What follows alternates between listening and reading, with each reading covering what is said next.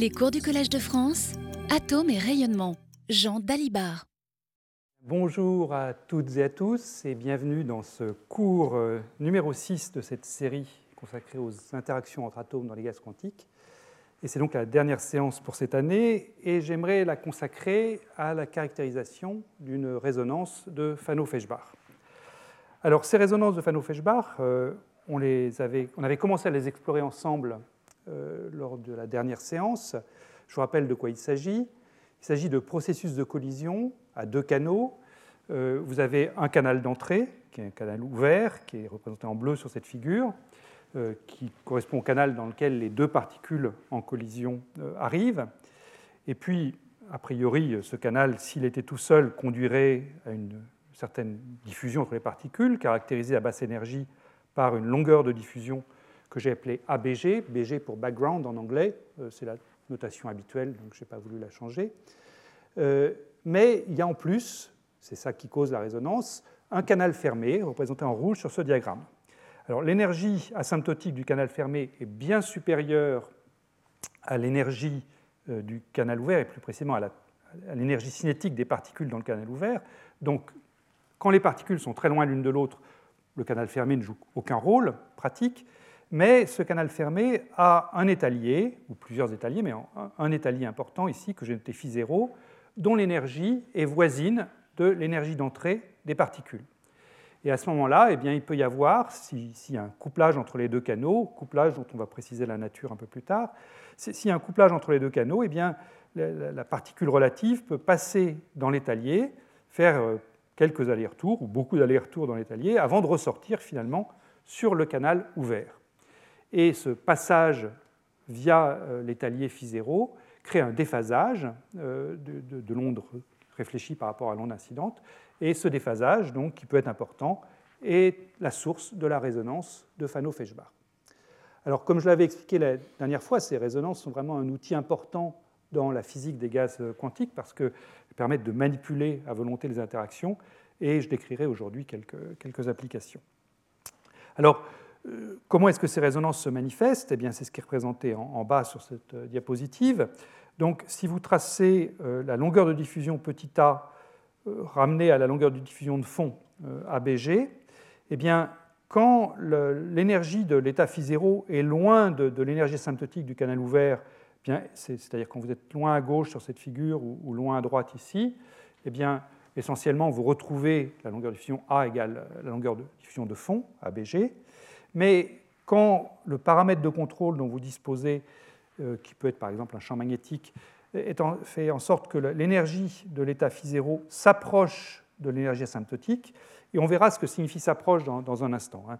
Mais pour l'instant, on pourrait dire qu'effectivement, quand ça s'approche de, l'énergie asymptotique du canal ouvert, eh bien, vous avez cette longue divergence de la longueur de diffusion qui tend d'un côté vers plus l'infini et de l'autre côté vers moins l'infini. Voilà.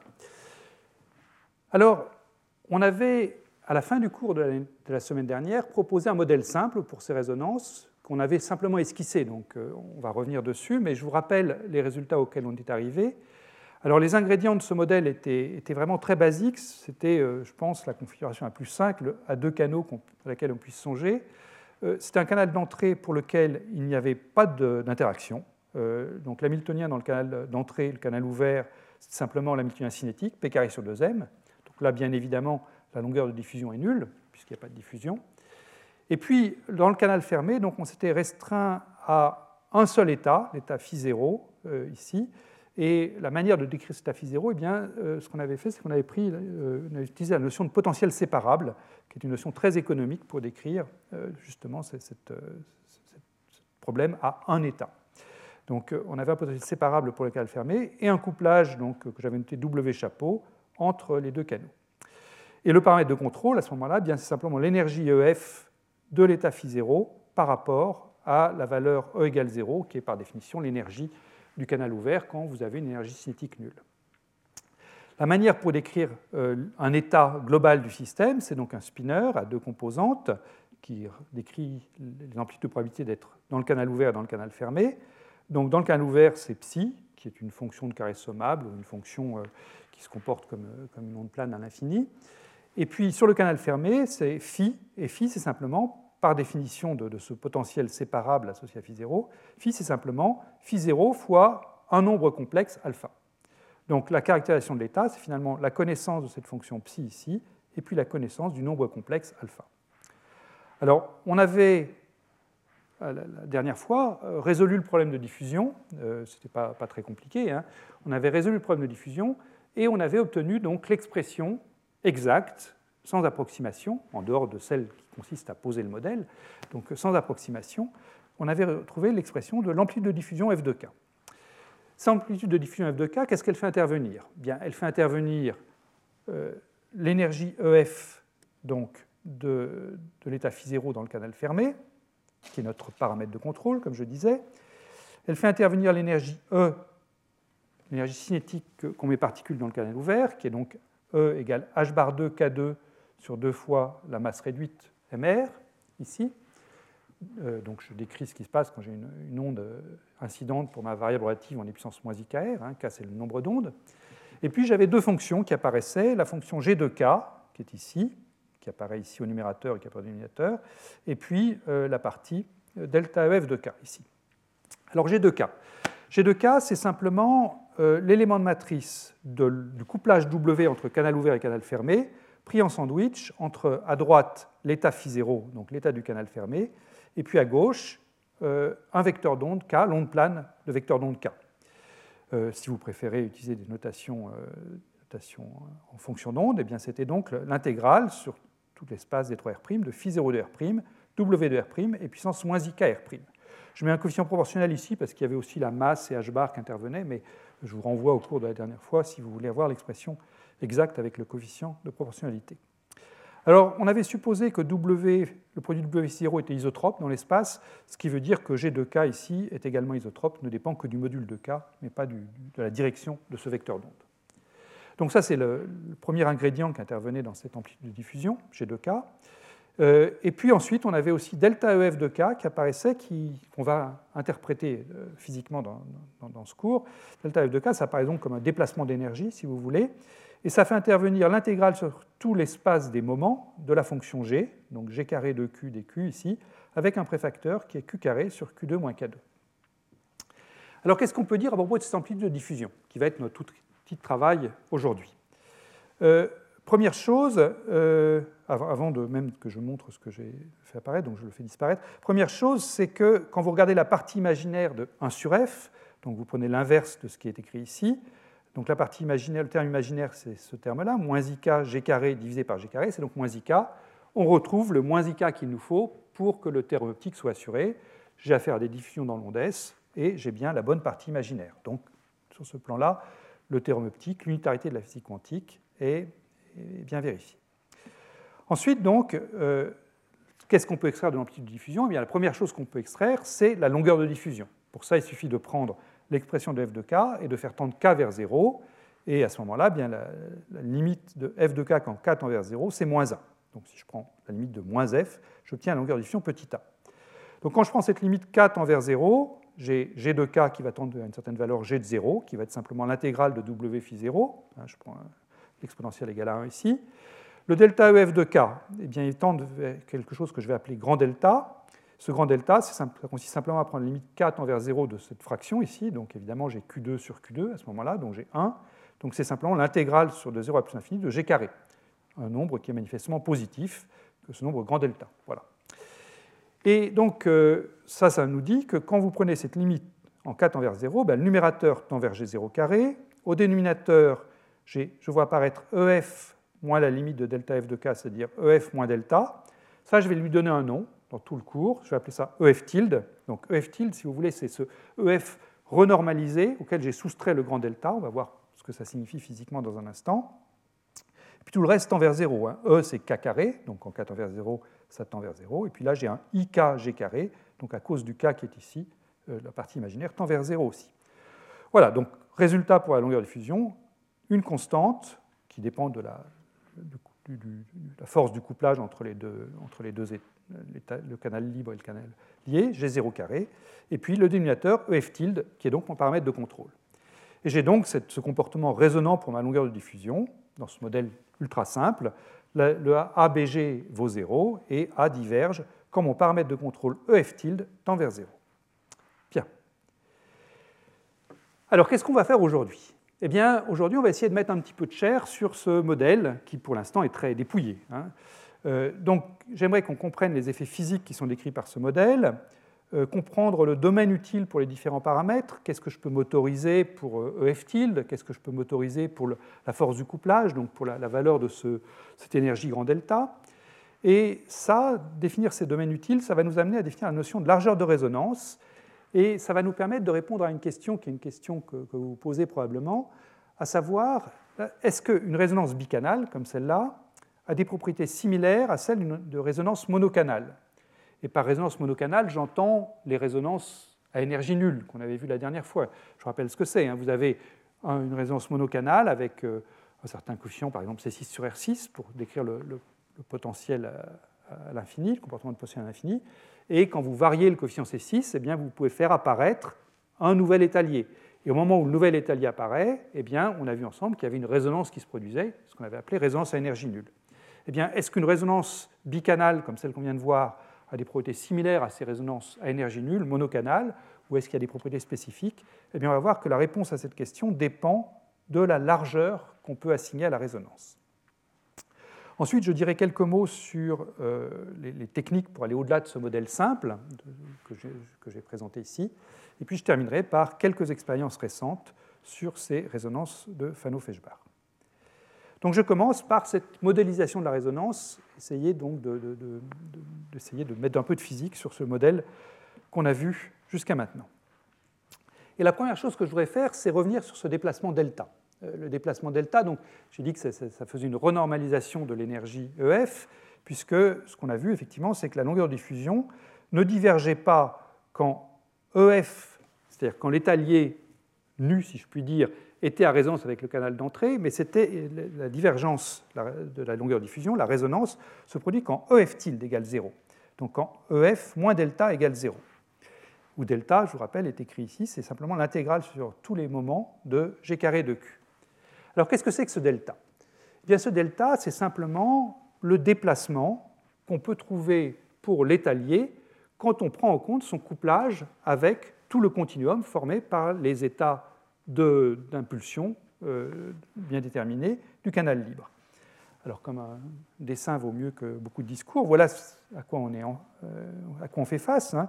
Vous avez ici en bleu les états du canal ouvert. Donc, chaque trait ici correspond, disons, à une onde plane particulière que je repère par l'indice Q.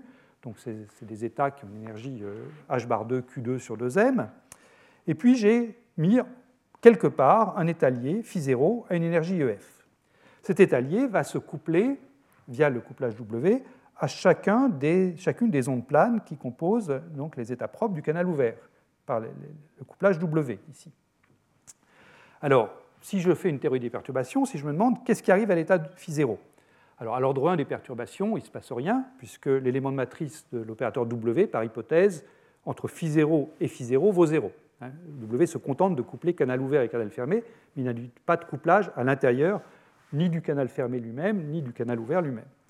Donc il faut que je regarde à l'ordre 2 des perturbations.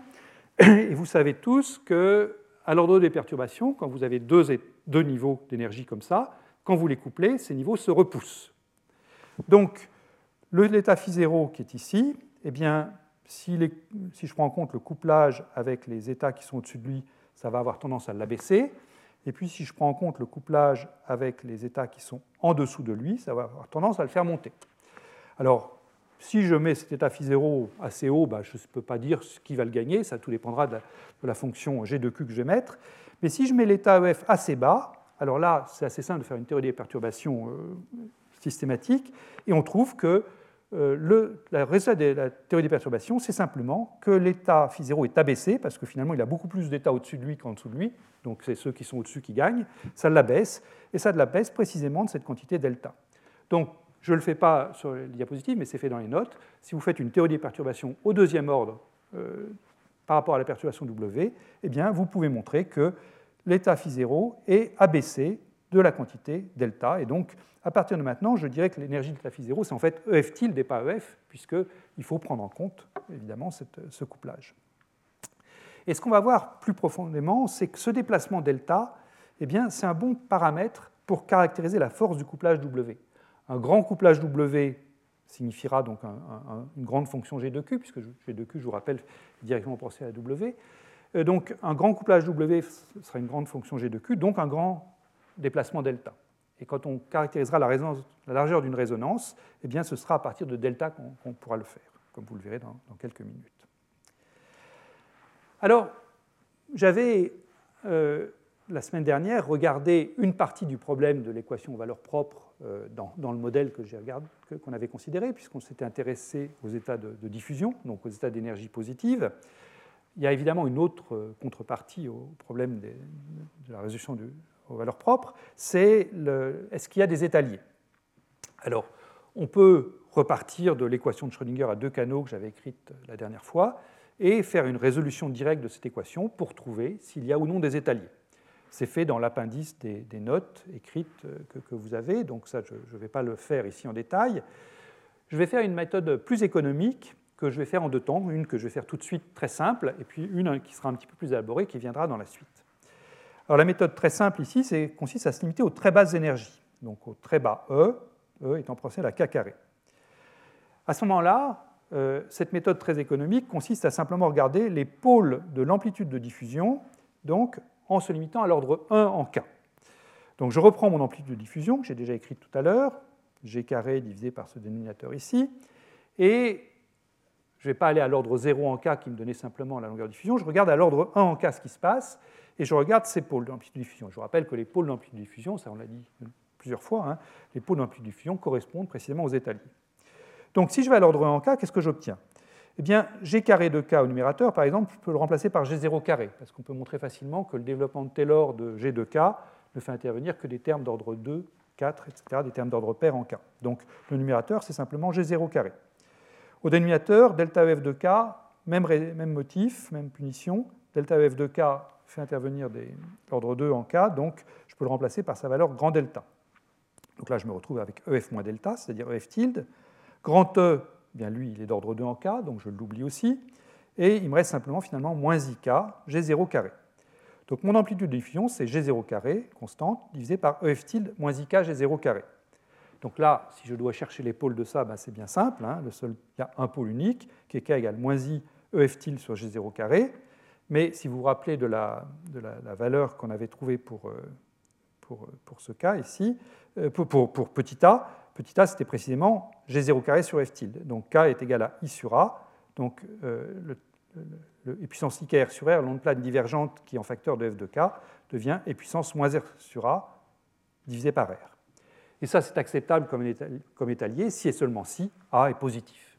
Donc on retrouve un régime que je peux qualifier d'universel, parce que c'est également celui qu'on avait trouvé pour le pseudo-potentiel, c'est également celui qu'on avait trouvé dans les résonances à énergie nulle j'ai un étalier si et seulement si la longueur de diffusion A est positive, et l'énergie de cet étalier, donc h bar 2 K2 sur 2mr, c'est égal à moins h bar 2 sur 2m R A carré. Alors je résume ce, résultat-là euh, sur cette diapositive, où j'ai tracé donc en fonction de EF tilde égale EF moins delta, l'énergie renormalisée de, de mon étalier, la longueur de diffusion d'une part, qui donc diverge quand EF tilde vaut 0, elle est positive quand f tilde est négatif, c'est-à-dire quand l'étalier est en dessous de la limite de dissociation, et la longueur de diffusion est négative quand l'étalier est au-dessus de la limite de dissociation. Et puis, l'énergie de mon étalier, elle, eh bien, l'étalier n'existe pas si f tilde est positif, parce qu'à ce moment-là, A est négatif, donc euh, le critère précédent me dit que la puissance moins R sur A n'est pas normalisable.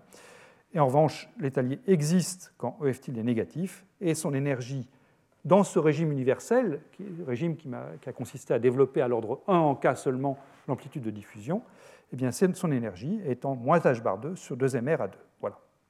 Et le travail qu'on va faire sur la largeur de la résonance qui, va venir, c'est de savoir sur quelle plage de F tilde j'ai le droit d'appliquer cette loi universelle, qui est cette loi qu'on trouve pour le pseudo-potentiel, cette loi qu'on trouve pour les résonances à énergie nulle. Bien, alors Maintenant, j'aimerais qu'on précise un petit peu les paramètres qui sont physiquement pertinents pour notre problème. mon modèle il est très, était très général, il aurait pu s'appliquer à n'importe quoi.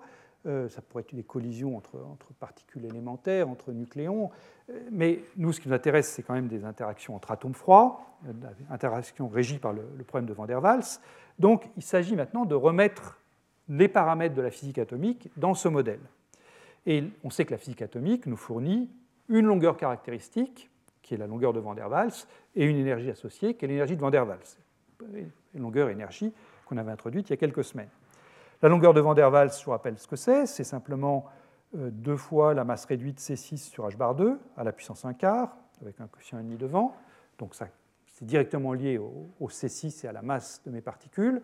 Et l'énergie de Van der Waals, eh c'est l'énergie associée à ce rayon, c'est donc h bar 2 sur 2 mr fois le rayon au carré. Alors, comment est-ce que je vais injecter ces paramètres physiques dans mon modèle? Alors, déjà, la première chose que je peux, dire, c'est dans mon modèle, j'ai pris une longueur de diffusion nulle dans le canal ouvert, j'ai dit que l'énergie était purement cinétique, mais dans la vraie vie, si je puis dire, je peux m'attendre à ce que la longueur de, longueur de diffusion de fond qui soit de l'ordre du rayon de Van der Waals. Donc il va falloir que je compare les, longueurs de diffusion que je vais trouver à au rayon de Van der Waals, et puis me dire que si, je, si, mon modèle me prédit quelque chose qui est beaucoup, beaucoup plus petit que le rayon de Van der Waals, vraisemblablement, la prédiction du modèle n'est pas très pertinente, parce qu'il y a probablement une longueur de diffusion de fond qui est de l'ordre du rayon de Van der Waals quelque part. Et puis donc, euh, ce que je dois faire aussi, c'est comparer mes énergies que je trouve à l'énergie de Van der Waals.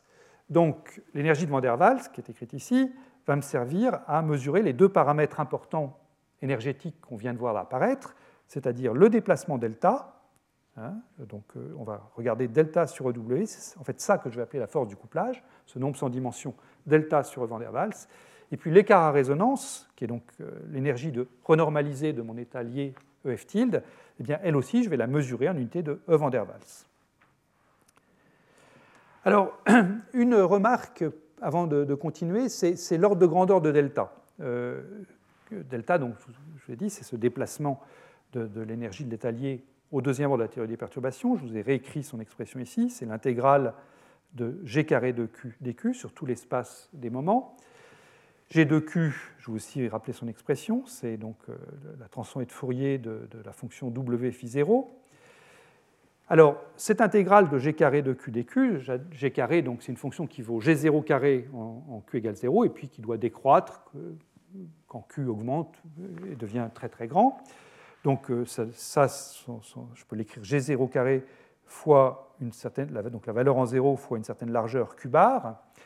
Et qu'est-ce que je peux prendre pour Q bar, pour la largeur de cette fonction G de Q? Bien, Comme G de Q, c'est elle-même la transformée de Fourier d'une fonction phi 0 et puis d'un couplage W qui vont dépendre dans, dans, le problème de la physique atomique, qui vont dépendre du rayon de Van der Waals, eh bien, je peux estimer que Q bar est d'ordre 1 sur le rayon de Van der Waals. Il peut y avoir un facteur numérique de, l'ordre de quelques unités, mais l'ordre de grandeur de delta, ce sera G0 carré sur le rayon de Van der Waals. Alors, ce qui va suivre ici, je vais mettre un coefficient 1, mais ce serait très facile de mettre un coefficient petit epsilon et puis garder le petit, epsilon jusqu'au bout, si vous préférez. Bien, alors ceci étant dit, à quoi j'ai droit donc comme domaine utile pour ces paramètres? Donc delta, je vous rappelle, ça me caractérise le déplacement de l'état phi 0 du fait du couplage avec le, euh, continuum formé par les états du canal ouvert.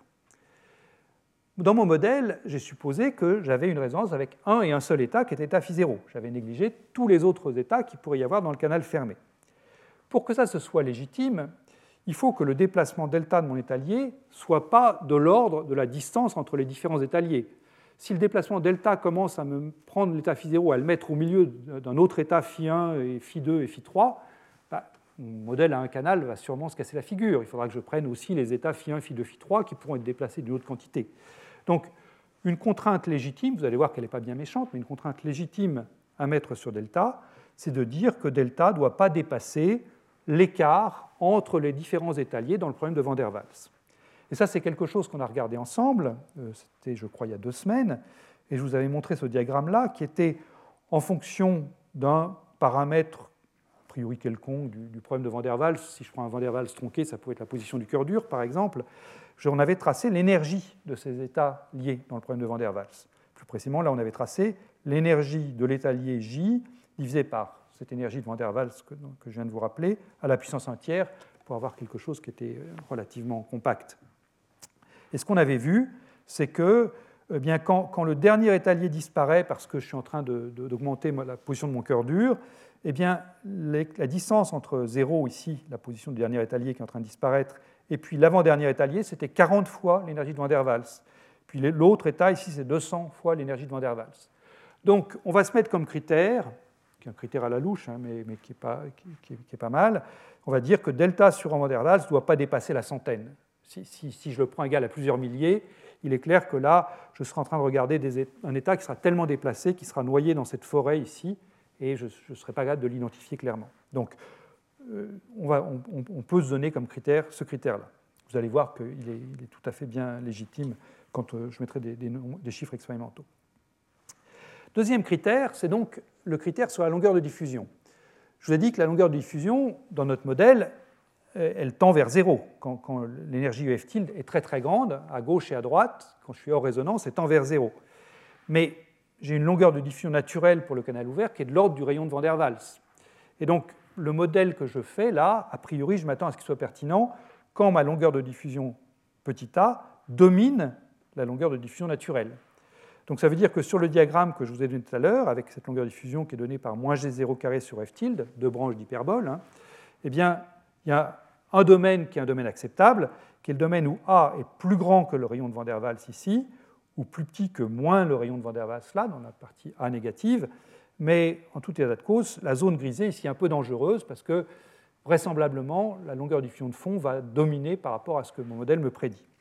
Donc, vis-à-vis du paramètre f tilde, j'ai une zone acceptable ici qui correspond à A plus grand que, euh, que donc, rayon de Van der Waals ou plus petit que moins le rayon. Alors qu'est-ce que ça signifie ça sur f tilde ben, C'est tout simple. Hein. Euh, si vous vous dites que cette quantité-là, moins g0 carré sur ef tilde, doit être supérieure en valeur absolue à E van der Waals, hein, e, ah, pardon, rayon de van der Waals, eh bien, il suffit vous mettez rayon de van der Waals ici, et puis vous inversez pour avoir f tilde. Ça veut dire que f tilde ne doit pas euh, dépasser g0 carré sur le rayon de van der Waals, et ça, on vient de voir que c'est l'ordre de grandeur de delta. Hein, c'était le résultat de la diapositive précédente. Si je reviens en arrière, on avait dit que delta était d'ordre G0 carré sur rayon de Van der Waals. Donc, je reviens par ici. Ce qu'on est en train de dire là, c'est que donc, EF tilde ne doit pas dépasser delta, ici. Donc, delta, lui, ne doit pas aller plus loin que la centaine de E van der Waals, et une fois que j'ai fixé delta, EF tilde ne doit pas dépasser delta lui-même en valeur absolue.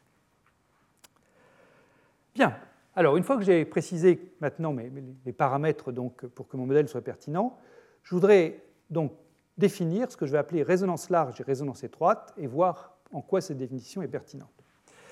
Et la réponse est simple. Une résonance large, ce sera une résonance telle que delta sur van der Waals, c'est grand devant 1. Je vous ai dit qu'il ne doit pas dépasser 100, mais il y, a de, la place entre 1 et 100. Euh, et une résonance étroite, eh bien, ce sera une résonance telle que delta sur van der Waals, c'est petit devant 1. Et le régime delta sur van der Waals de l'ordre de 1, eh bien, c'est le régime intermédiaire. Voilà. Delta étant, je vous rappelle, ce déplacement ici du niveau phi 0. Alors, il y a pas mal de critères qu'on peut trouver dans la littérature pour euh, caractériser les résonances larges et les résonances étroites. Il y a un critère qui est très souvent utilisé, qui a été introduit par Sheng Xin et co-auteurs en 2010 dans un article de revue que j'ai déjà cité, et c'est un paramètre qu'ils appellent SRS. Alors SRS est assez compliqué dans leur définition parce qu'il fait intervenir des facteurs de Landé de différents niveaux, des, champs magnétiques. Mais quand vous essayez de, tout dépouiller, euh, eh bien vous constaterez que le SRS qui est introduit par Shin et al. n'est rien d'autre que ce rapport delta sur EW, à un facteur à quelques pourcents près. Et euh, et al. donne un tableau de valeurs de SRS, euh, donc de delta sur EW. J'ai remis quelques valeurs dans les notes. Euh, une résonance très célèbre en physique atomique, c'est la résonance de Feshbach du lithium-6. C'est celle qui est très utilisée pour, euh, pour étudier le, passage du régime BCS au régime euh, condensation de Bose-Einstein dans des gaz de Fermi en interaction forte. Eh bien, SRS vaut 60. Donc delta sur EW vaut 60. Eh bien, ça rentre bien dans ce que j'appelle une résonance large, mais qui ne dépasse pas la valeur de 100 qui serait trop grande, parce que là, mes états se mélangeraient. Une autre résonance qui est la première qui a été vue, celle que je vous ai montrée la, semaine dernière, vue, dans le groupe du MIT de Wolfgang Ketterle, première résonance de Feshbach, eh c'est une résonance étroite, SRS valait 0,1, donc était nettement plus petit que 1. Voilà. Et puis vous avez donc dans les notes quelques résonances pour des alcalins, et vous en avez donc des larges et des étroites. Et euh, voilà. Et, si vous voulez en voir plus, je vous renvoie vers l'article de Shengshin et al. Alors en quoi ce, ce critère-là est pertinent? Pourquoi est-ce que je prends ça et pas autre chose? Eh bien, on va revenir à la recherche des étaliers, mais on va aller un cran plus loin que ce qu'on a fait tout à l'heure. Donc je reprends mon, expression pour l'amplitude de diffusion, g carré de k divisé par ce dénominateur ici, et puis on va aller à l'ordre 2 en k. Tout à l'heure on était à l'ordre 1, on va aller à l'ordre 2. Alors je vous rappelle comment ça se passe. Hein. À l'ordre 0, je néglige tout ce qui dépend de k là-dedans, j'ai simplement g0 carré sur f tilde, c'est la longueur de diffusion. À l'ordre 1, c'est ce qu'on a fait tout à l'heure pour trouver ce que j'ai appelé le régime universel. le seul terme pertinent en K, c'était le moins IK G0 carré, ici. Ça me donnait le pôle en K égale IA, la loi universelle en H bar 2 sur 2MR, 2MR à 2. Maintenant, allons à l'ordre 2 en K. Donc à l'ordre 2 en K, je vais avoir deux types de termes. Les premiers termes que je vais voir apparaître, c'est les termes du développement de Taylor de G, G carré, ou alors de delta EF de K, ici. Des termes qui, euh, que je peux écrire sous la forme G0, 1 plus nu fois K2, delta plus 1 plus nu prime fois K2. Ou, par analyse dimensionnelle, et je peux dire que nu et nu prime sont de l'ordre du rayon de Van der Waals au carré. Et à moins d'avoir une pathologie, ils seront effectivement de cet ordre-là. C'est donc des corrections, ça, qui sont des types des mêmes corrections que vous auriez dans une résonance monocanale quand vous prenez en compte la portée effective. Je rappelle que la portée effective, c'est quelque chose quand vous prenez 1 sur f, c'est-à-dire quand vous regardez le dénominateur de ça, la portée effective vous dit que le terme d'ordre 0, c'est le moins 1 sur A, c'est ce qu'on vient de voir ici. Le terme d'ordre 1, c'est le moins IK, c'est celui que vous voyez ici. Et puis vous avez le terme d'ordre 2 qui est en 1,5 de la portée effective fois K carré. Donc les termes d'ordre 2 en K, c'est précisément les termes de portée effective. Et ceux que vous allez voir apparaître ici, ben, ça créera des déviations à l'universalité, mais ce seront des déviations attendues, si je puis dire, ces déviations que vous auriez également dans un cas monocanal. Deuxième source de termes d'ordre 2 en K, eh c'est l'énergie E elle-même ici, que je vois apparaître, et qui elle est spécifique d'une résonance bicanale. Je vois apparaître l'énergie E qui est d'ordre 2 en K. Ça, c'est parce que j'ai mon modèle de, deux états qui se mettent euh, en résonance l'un avec l'autre. Et donc, ce qu'on va faire maintenant, c'est de voir quelles sont les spécificités apportées par ce E là, euh, et c'est ça qui me permettra de dire si j'ai à faire une résonance large ou une résonance étroite. Donc, je, reprends, hein. je cherche les pôles ici, donc les zéros ici du dénominateur, et je me demande si la présence de l'énergie E, qui est d'ordre 2 en K, aux dénominateurs est importante. Donc pour ça, il faut que je regarde si elle, contribue de manière significative sur toute la plage pertinente de valeur de K. Les valeurs pertinentes de valeur de, pour K, c'est de K de l'ordre enfin, inférieur ou de l'ordre de 1 sur le rayon de Van der Waals.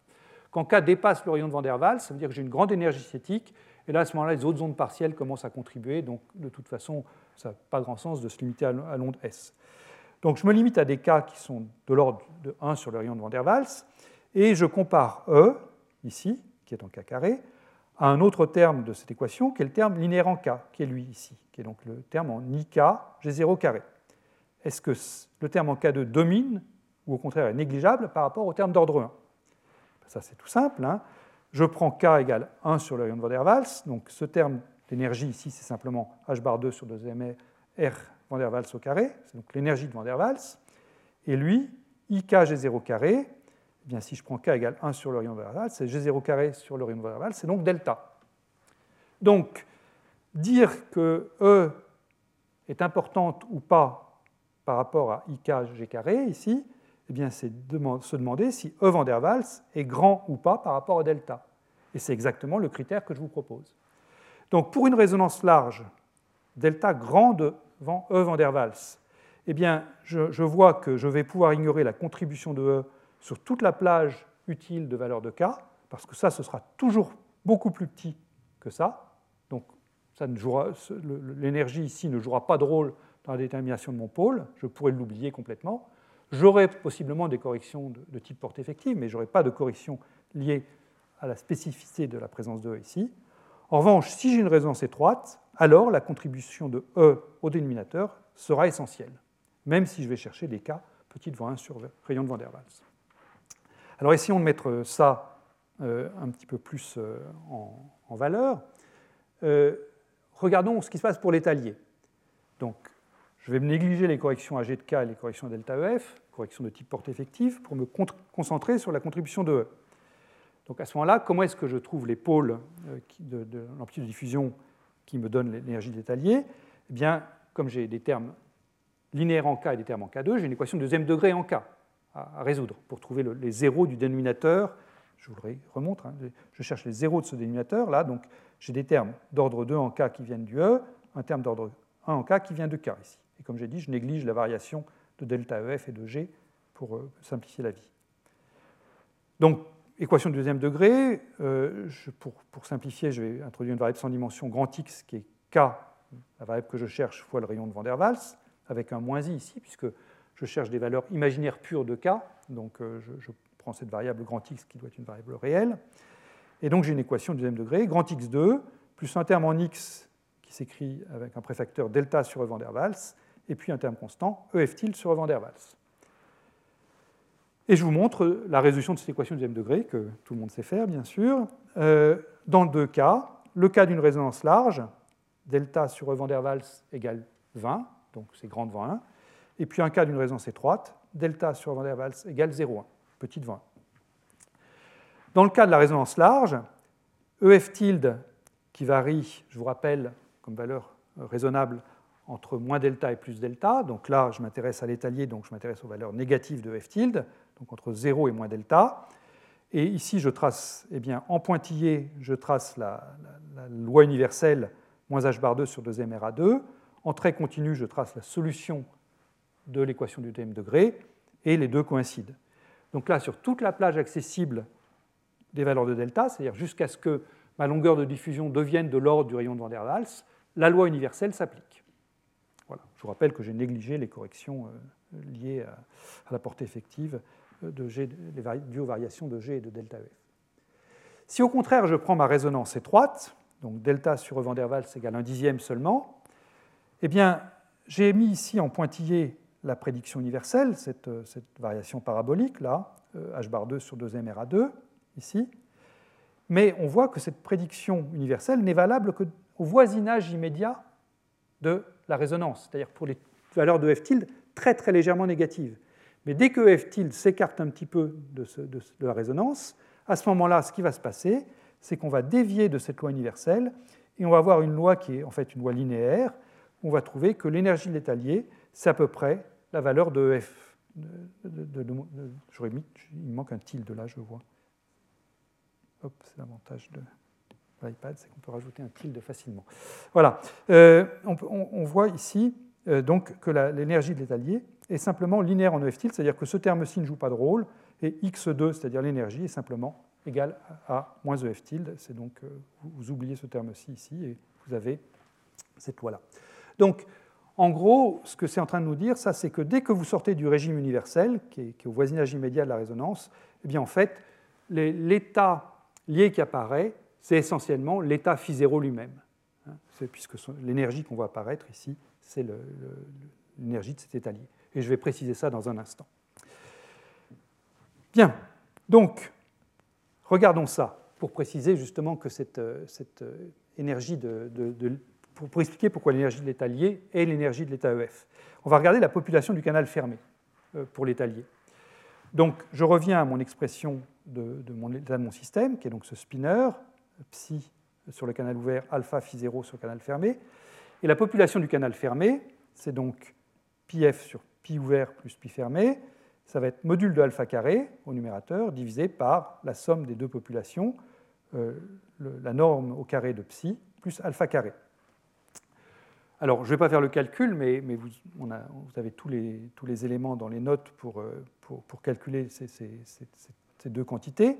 Et ce que vous trouvez, c'est que quand vous prenez une résonance large, c'est le trait bleu ici, la population du canal fermé reste négligeable par rapport à la population du canal ouvert, ici, sur toute la plage accessible des valeurs de f tilde, de 0 jusqu'à delta, alors que si vous prenez une résonance étroite, eh bien, Dès que vous vous éloignez du voisinage immédiat de la résonance, le canal fermé prend le pas sur le canal ouvert, la population devient supérieure à 0,5, et c'est donc l'état lié que je trouve en trouvant le pôle de mon amplitude de diffusion, celui qui avait une énergie de l'ordre de moins E f tilde, eh bien, le, je le comprends bien, c'est en fait euh, la population est essentiellement concentrée sur l'état phi 0, sur l'état du canal fermé.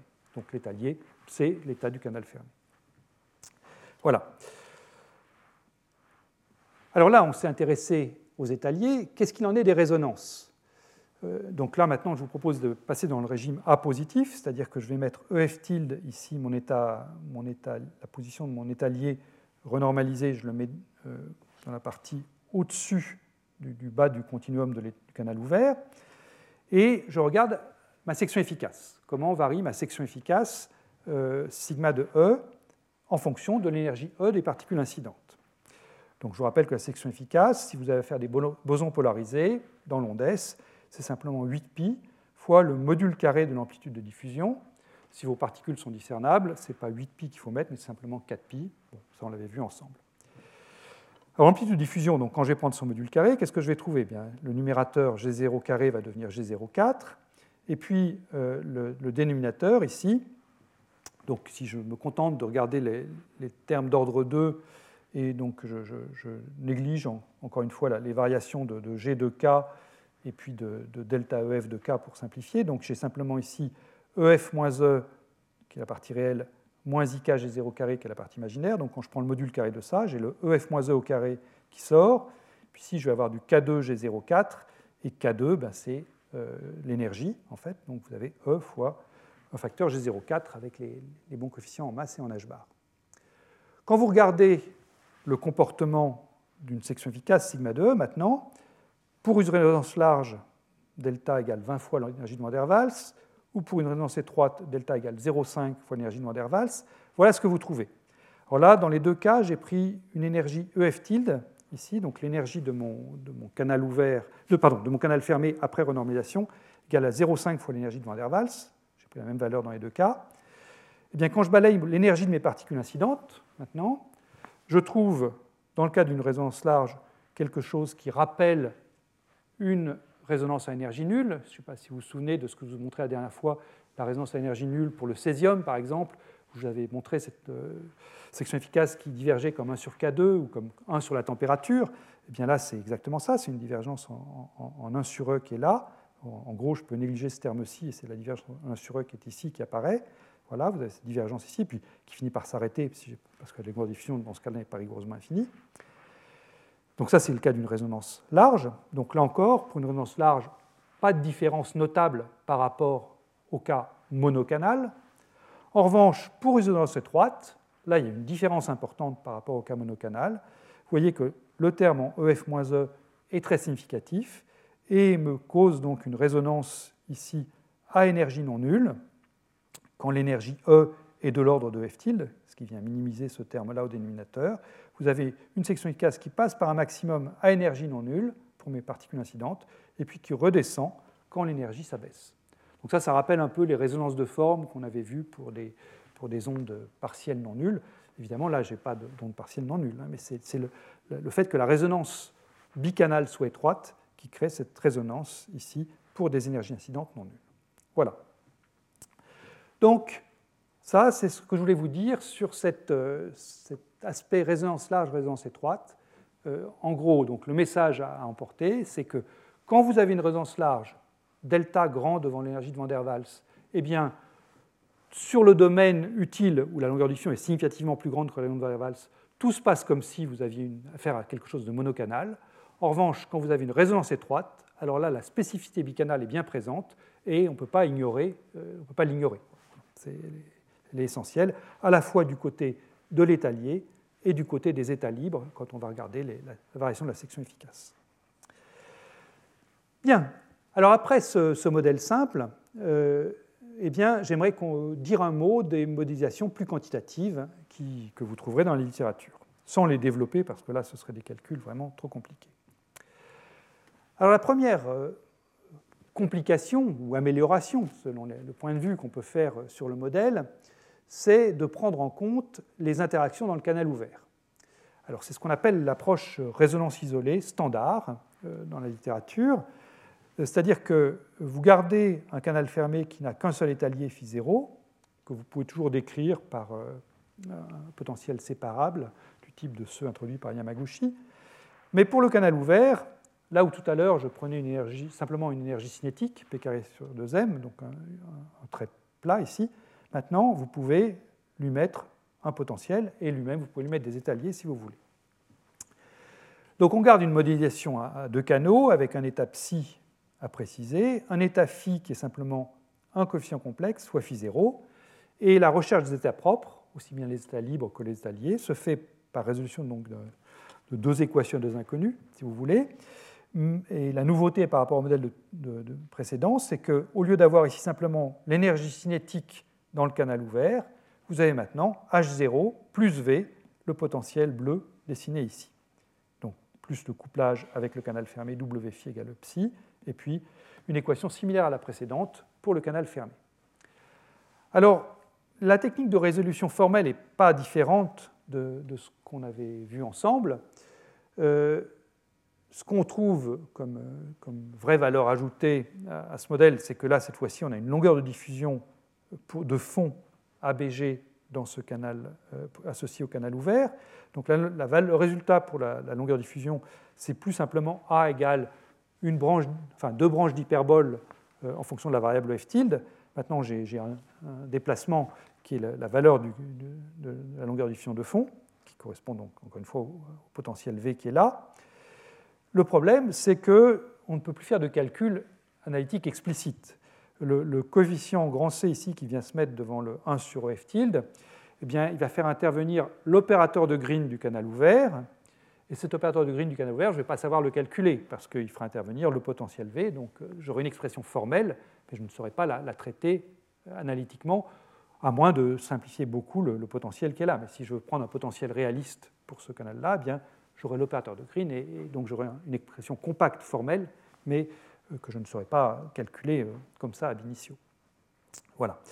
Euh, mais sinon, le, déroulé des calculs est très voisin de ce qu'on a fait dans notre, dans notre approche très simplifiée. Alors, si vous voulez avoir des résultats vraiment précis, cette modélisation que, dont je viens de parler avec, en rajoutant un potentiel V dans le canal ouvert n'est pas suffisante. Si vous voulez vraiment faire une résolution qui vous donne une comparaison quantitative avec l'expérience, eh bien, il faut faire ce qu'on appelle une modélisation par canaux couplés, c'est-à-dire ne pas remplacer le, canal fermé par simplement un potentiel séparable, il faut prendre complètement en compte la dynamique dans le canal fermé, donc résoudre l'équation de Schrödinger à la fois pour le canal ouvert et pour le canal fermé. Et ça, évidemment, ça nécessite des, aspects numériques importants. Euh, que je ne vais pas présenter ici, mais je voudrais juste esquisser la manière avec laquelle on peut poser le problème. Alors supposons que vous vous intéressiez à la collision de deux atomes alcalins, par exemple, euh, de noyaux avec un spin nucléaire I égale 3,5. Alors c'est un cas qu'on rencontre souvent dans, la nature. Si vous prenez le lithium 7, le, le, sodium 23, le potassium 39, le rubidium 87, c'est leur cas, ils ont un noyau de spin 3,5. Ce sont tous des bosons. Hein. Et supposons aussi que j'ai mis ces deux atomes qui sont en collision dans un champ magnétique parallèle à l'axe Z. Alors, comment est-ce que je peux traiter ça? Donc, la première chose à dire, c'est qu'il va exister plusieurs canaux pour une raison simple, c'est que euh, l'état fondamental de chacun des atomes est dégénéré. Il est dégénéré à cause du spin du noyau dont je viens de vous parler et aussi à cause du spin de l'électron S égale 1,5. Et plus précisément, euh, il, y a, un couplage qui se produit entre le spin électronique et le spin du noyau, c'est le couplage hyper fin, ce qui fait que l'état fondamental en fait, est clivé en deux sous-niveaux. Alors, euh, vous avez donc un spin 1,5 pour l'électron, un spin 3,5 pour le noyau, donc vous additionnez un spin 1,5 et un spin 3,5, et avec un couplage du type S scalaire ça vous fait deux euh, sous-niveaux hyper fins, un sous-niveau hyper fin de moment cinétique 1 et un sous-niveau hyper fin de moment cinétique F égale 2 vous vérifiez que vous êtes parti de 2 fois 4 états, 8, et vous arrivez à 3 plus 5 états, 8, c'est bien, on n'a rien perdu en chemin. Et la structure hyperfine ici bah, dépend de, l'atome alcalin que vous prendrez, donc c'est de l'ordre du gigahertz, légèrement inférieur, ou de quelques gigahertz. Voilà. Bien. Alors, supposons que, pour fixer les idées, on fasse une collision où chaque atome est préparé dans l'état F égale 1, M égale moins 1. Donc, euh, je croyais que j'aurais des points qui apparaîtraient, mais ils n'apparaissent pas. Donc, je suppose que j'ai une collision entre deux atomes préparés dans cet état-là. Qu'est-ce qui va se passer?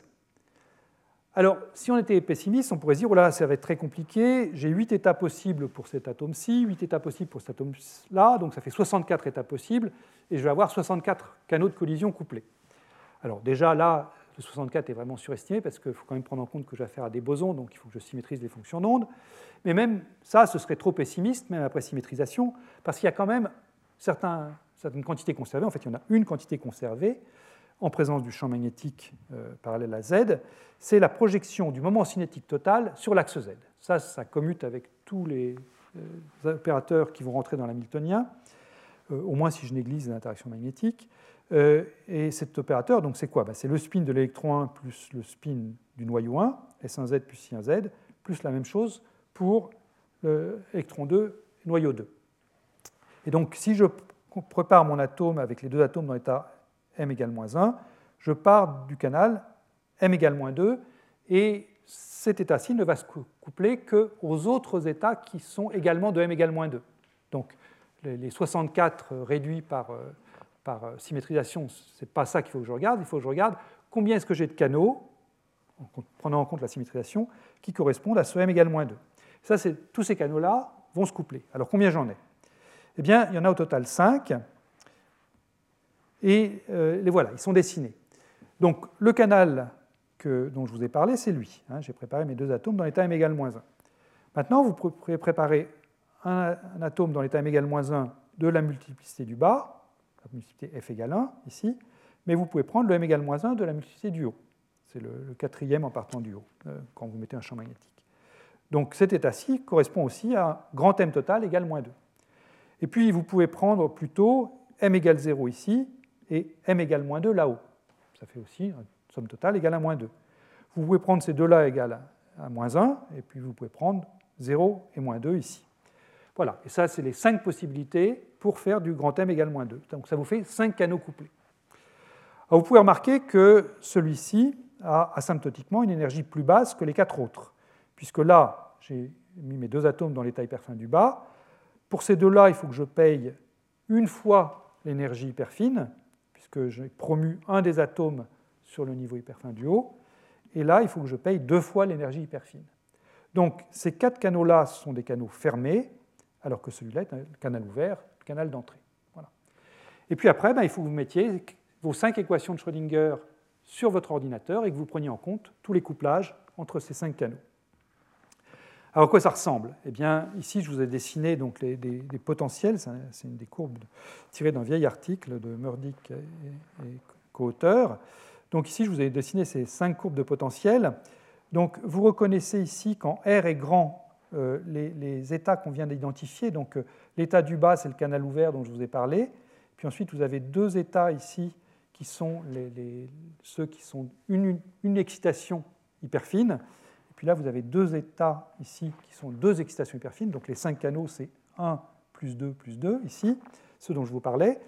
Et quand mes atomes sont loin, eh bien, une bonne base pour diagnoser l'hamiltonien, eh c'est la base que je vais appeler découplée, où euh, je couple S1 avec I1 pour l'atome 1, S2 avec I2 pour l'atome 2, et puis j'identifie mes, niveaux avec les atomes loin l'un de l'autre, donc tout se passe bien.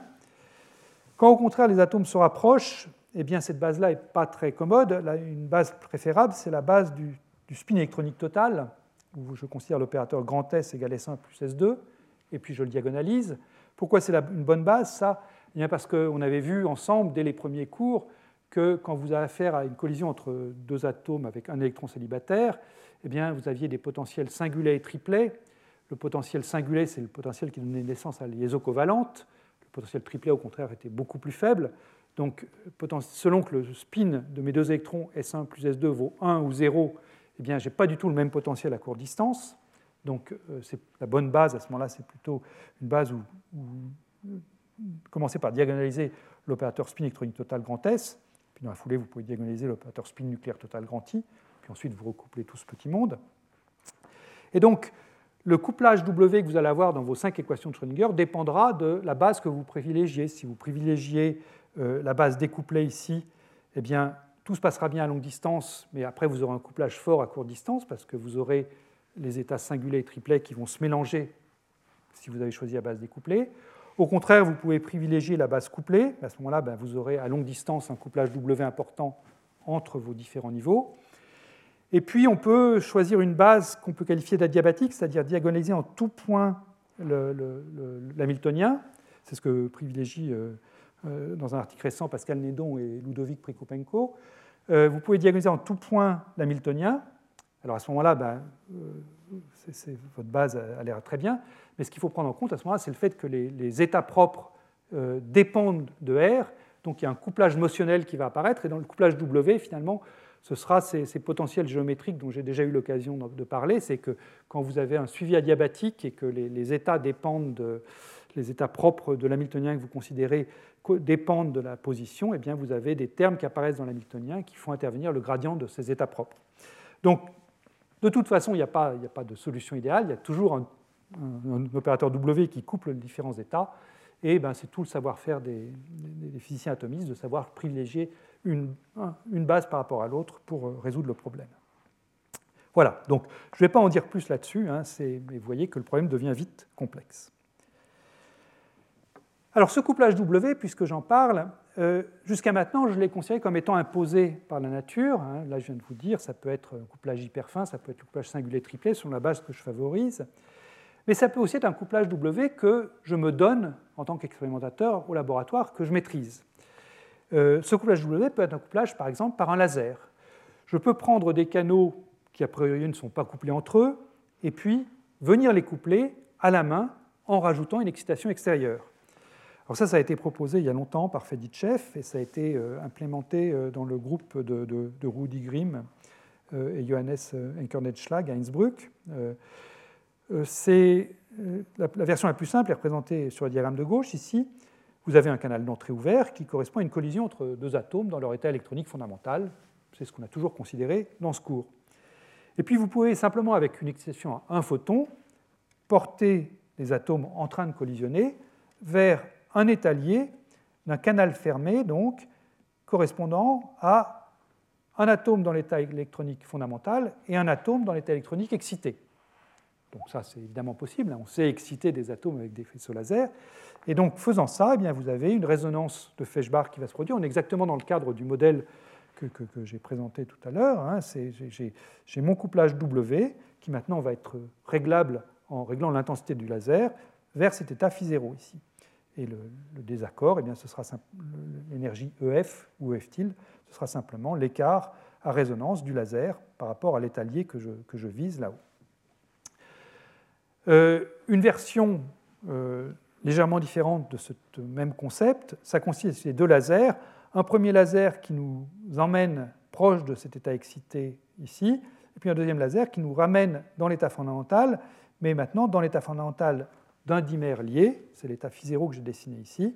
Donc ça, c'est une transition à deux photons plutôt qu'un photon, c'est donc un couplage ramant euh, qui, couple état libre dans le, canal GG à un étalier, toujours du canal GG. Alors, ça a l'air très bien sur le papier. Le problème, c'est que dans, les deux cas, il y a de l'émission spontanée qui peut se produire, parce que vous éclairez des atomes avec de la lumière.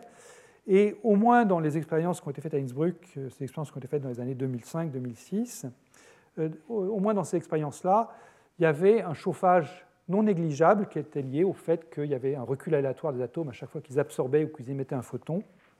Et ce chauffage, ben, en pratique, il a rendu ces résonances Fano-Feshbach optiques pas très utiles parce que l'échantillon disparaissait trop vite à cause de ce chauffage.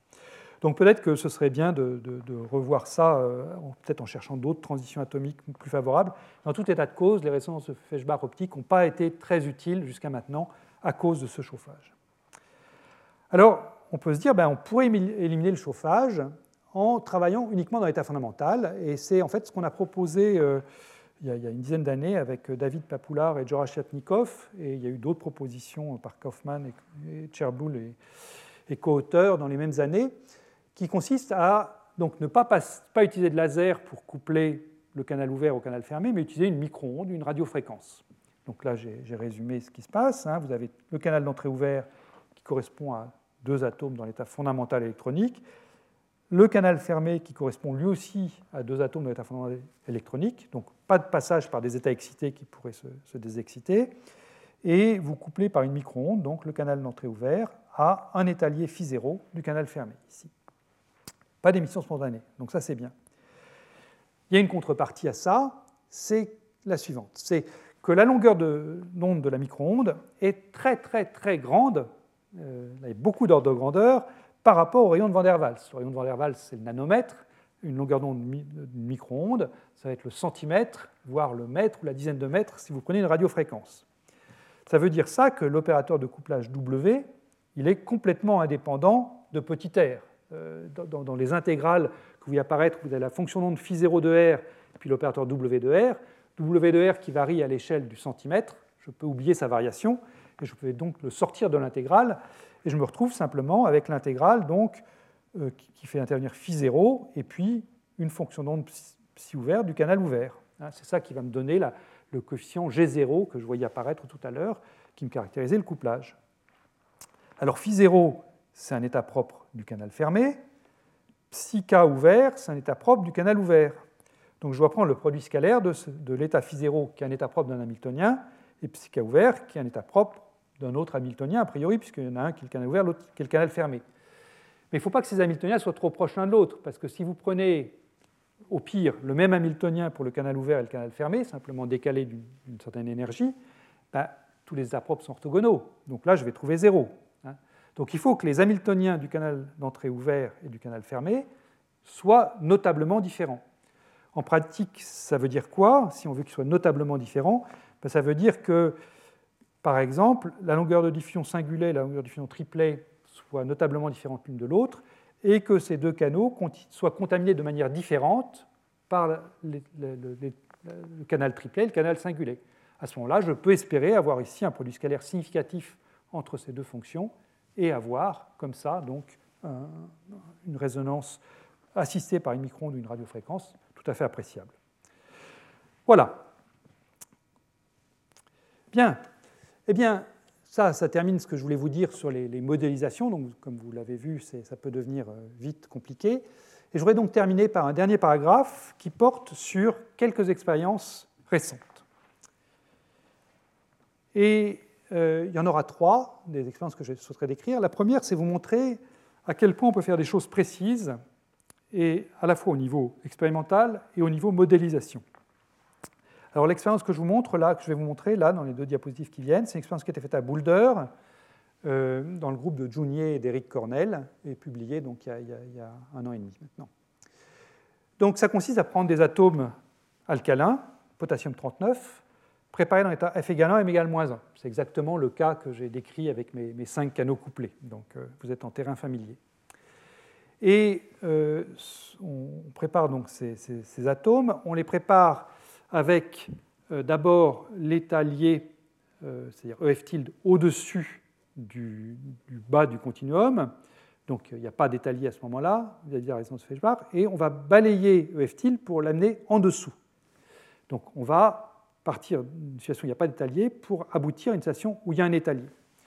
Et ça, si on le fait à une vitesse raisonnable, eh bien, on peut comme ça faire un transfert adiabatique de l'assemblée purement atomique, qui était ici de quelques, 100, 000, atomes, à peu près 5 atomes. On peut faire un transfert adiabatique entre l'assemblée d'atomes, des monomères, si vous voulez, à une assemblée de dimères. C'est-à-dire que les atomes vont s'apparier gentiment, chacun va trouver un partenaire pour former un dimère. Alors pas chacun, hein, l'efficacité n'est pas de 100%, mais l'efficacité est tout à fait appréciable. Vous partez de 10 puissance 5 atomes, et vous aboutissez à 10 puissance 4 dimères, donc 2 10 puissance 4 atomes appariés. Donc ça veut dire que vous avez 20% d'efficacité de formation de dimères en faisant ça. Ensuite, on élimine tous les atomes euh, restants avec un faisceau lumineux pousseur pour ne garder donc une assemblée d'environ 10 000 dimères. Et après, eh bien, on va faire de la spectroscopie sur ces dimères pour voir le lien entre l'énergie du dimère, l'énergie de l'étalier, hein, qu'on a, beaucoup étudié aujourd'hui, et puis la longueur de diffusion voir si oui ou non on est dans le régime universel, par exemple. Alors comment est-ce qu'on fait la spectroscopie du dimère eh bien, une fois qu'on a fait ces 10 puissance 4 dimères, eh bien, on va les casser. Et on les casse en appliquant une radiofréquence euh, qui va prendre les dimères donc, qui sont préparés dans l'état f égale 1 plus f égale 1 pour les faire passer dans l'état libre f égale 1 plus f égale 2. Donc vous avez vos dimères qui sont liés, et puis vous allez amener avec votre radiofréquence une énergie qui est suffisante à la fois pour passer de l'état hyperfin du bas à l'état hyperfin intermédiaire, enfin de 1,1 à 1,2, et puis aussi il faut apporter l'énergie supplémentaire ici, qui est l'énergie de liaison du dimère. Et donc c'est ça qu'on veut mesurer. Alors voilà à quoi ça ressemble. Donc pour l'instant, on peut regarder la figure en haut à droite ici. Donc la figure en haut à droite, vous avez deux courbes, en noir et en, bleu. La courbe en noir, ici, ben ça c'est simplement la résonance atomique. Donc quand vous balayez votre radiofréquence, vous avez ici à la valeur nulle, en fait c'est une valeur recalibrée, mais c'est donc euh, l'énergie hyper fine, vous avez un signal atomique qui est donc très piqué sur cette, euh, sur cette résonance, ici 0. Donc ça, ça vous permet de calibrer précisément votre radiofréquence, ici. Voilà. Et puis en bleu, donc, c'est le signal qui correspond, qu'il faut pour casser les dimères. Alors vous notez tout de suite que la forme de la courbe bleue n'est pas du tout la même que la forme de la courbe noire. Ça, ça se comprend assez bien, c'est une physique simple. Quand vous prenez un atome isolé, euh, qui est donc dans l'état hyperfin du bas, et que vous voulez, avec un photon radiofréquence, faire passer dans l'état hyperfin du haut, il faut fournir, si l'atome isolé est initialement au repos, il faut fournir juste l'énergie euh, nécessaire pour changer l'état interne. Si vous essayez d'envoyer pas assez d'énergie, ben rien ne va se passer. Mais si vous envoyez trop d'énergie, rien, rien, ne va se passer non plus, parce que votre atome passe dans l'état excité enfin pas dans l'état excité, mais dans l'état hyperfin du haut, mais il ne peut pas se mettre en mouvement parce que l'impulsion du, photon que vous avez envoyé, du photon radiofréquence, est complètement négligeable. Donc, si vous avez trop d'énergie, ben, votre atome ne va pas pouvoir absorber ce photon parce qu'il n'y aurait pas conservation d'énergie et d'impulsion. En revanche, si vous avez un dimère, vous n'êtes pas face à ce problème parce que vous avez votre dimère qui est là, vous envoyez votre photon, donc vous promouvez un des deux atomes dans l'état hyperfin du haut, vous cassez le dimère et les, dimères peuvent s'éloigner comme ça Impulsion totale est nulle, puisqu'il euh, y en a un qui part avec l'impulsion P, l'autre avec l'impulsion moins P. Et donc, vous pouvez conserver à la fois l'énergie et l'impulsion, même si vous envoyez trop d'énergie par rapport à ce qu'il faut pour juste casser le dimère. Donc, c'est pour ça que votre courbe ici euh, ne redescend pas à zéro tout de suite, mais elle descend à zéro gentiment. Alors, pourquoi elle descend à zéro? Ça, il faut modéliser proprement la collision, mais en tout cas, il n'y a pas une résonance stricte euh, ce qui est important, c'est la valeur où ça démarre ici. La valeur où ça démarre, ça c'est l'énergie qu'il faut pour juste fabriquer les deux atomes, le dimère cassé, mais, avec les atomes qui, ont à peine l'énergie pour s'éloigner l'un de l'autre. Et puis après, ben, ils s'éloignent de plus en plus vite quand vous envoyez plus d'énergie. Donc ce qu'il faut repérer, c'est le, le, bas, le coude. Et donc ça, ça vous donne l'énergie de l'étalier que vous tracez donc en fonction de l'écart à résonance, donc ce que j'avais appelé EF tilde dans mon modèle, mais ce qu'on peut convertir en champ magnétique B, puisque là, c'est le champ magnétique qui sert à contrôler la résonance de Fano-Feshbach. Donc la, résonance qui correspond à A infini est ici, donc c'est à peu près ici. Et là, vous avez donc les points bleus qui correspondent à la mesure. Et l'intervalle exploré ici, ça va de l'infini à 300 rayons de bord. Donc 300 rayons de bord, ça fait 150 angström, ça fait 15 nanomètres. Donc là, ça reste une longueur de diffusion ici qui est grande devant le rayon de Van der Waals. Hein, la plage qui est explorée ici, c'est une plage où la longueur de diffusion reste anormalement grande. Hein. Et donc ces résultats, qu'est-ce qu'on peut en dire? Eh bien déjà, on peut les comparer au modèle H bar 2 sur MA2, la loi universelle, qu'on a eu l'occasion de, développer dans, le cours d'aujourd'hui. Et on voit que la loi universelle, ben, elle marche bien au début, et puis on s'écarte de cette loi universelle ici. Donc ça, ben, ça veut dire que la résonance, en fait, ce n'est pas une résonance large. Euh, quand on regarde le paramètre delta sur EVW, euh, Van der Waals, donc ce SRS euh, défini par, par Shengshin et, co-auteur, il vaut 2,6. Donc on est dans le régime intermédiaire. C'est une résonance ni, ni très large ni, ni, très étroite. Mais ce qui est remarquable, c'est le trait noir. Le trait noir, c'est donc une modélisation à 5 canaux, du type de celle que je vous ai décrite, là, avec les 5 équations de Schrödinger couplées. Et avec ça, eh bien, vous voyez qu'on a un ajustement des données qui est absolument remarquable. Donc on sait, la précision relative là, est meilleure que 10-3, on sait mieux que 10-3 modéliser complètement cette résonance. Deuxième euh, exemple que j'aimerais discuter, c'est une résonance pour les atomes alcalinotéreux. J'ai beaucoup parlé des alcalins, mais je voudrais parler maintenant des alcalinotéreux. donc les atomes alcaniotéreux, ce sont des atomes qui ont deux électrons périphériques. Alors vous pouvez commencer à l'atome d'hélium si vous voulez. Bon, on est plus dans les gaz rares, mais ce que je vais dire s'applique aussi à l'hélium. Puis après, bah, il y a tous les, atomes alcaniotéreux. Ça s'applique aussi à l'iterbium. En fait, là, je vais vous décrire des expériences faites sur l'iterbium 173, qui est un fermion. Hein.